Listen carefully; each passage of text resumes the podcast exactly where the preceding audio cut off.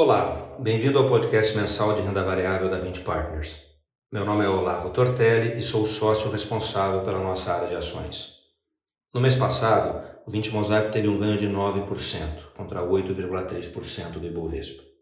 Em 12 meses, o fundo acumula um ganho de 13% contra uma alta de 1% do índice.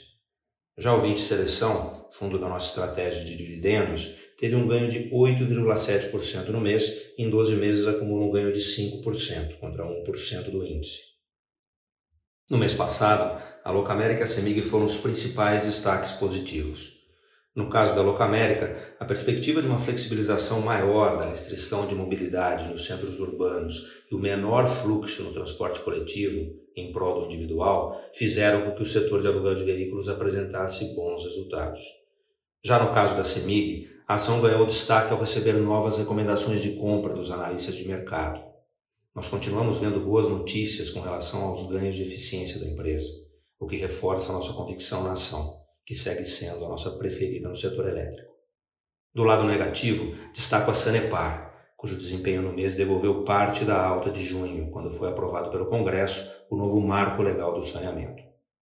Houve no mês notícias potencialmente negativas, dentre as quais o veto pelo presidente da República ao período de transição para que a nova lei do saneamento passe a vigorar, o que, na nossa visão, tende a ter um impacto limitado na empresa.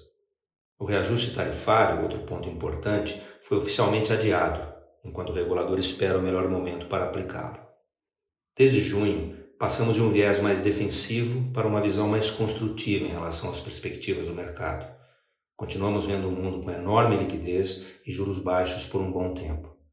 Nosso nível de caixa segue baixo, próximo dos patamares mínimos. Outro aspecto muito importante a destacar na nossa estratégia de dividendos é a diferença entre o retorno do fundo via dividendos distribuídos, o chamado dividend yield, e o CDI, que nesse momento é a maior desde o início da estratégia em 2005. Na nossa estimativa para 2020, essa diferença está hoje em cerca de 4 pontos percentuais. Além dos setores elétrico e saneamento, fortes pagadores de dividendos e que, no caso do 20 Seleção, representam cerca de 35% da carteira do fundo, continuamos bem posicionados nos setores de commodities e financeiro. Terminamos por aqui, agradeço a todos pela atenção e até o nosso próximo podcast.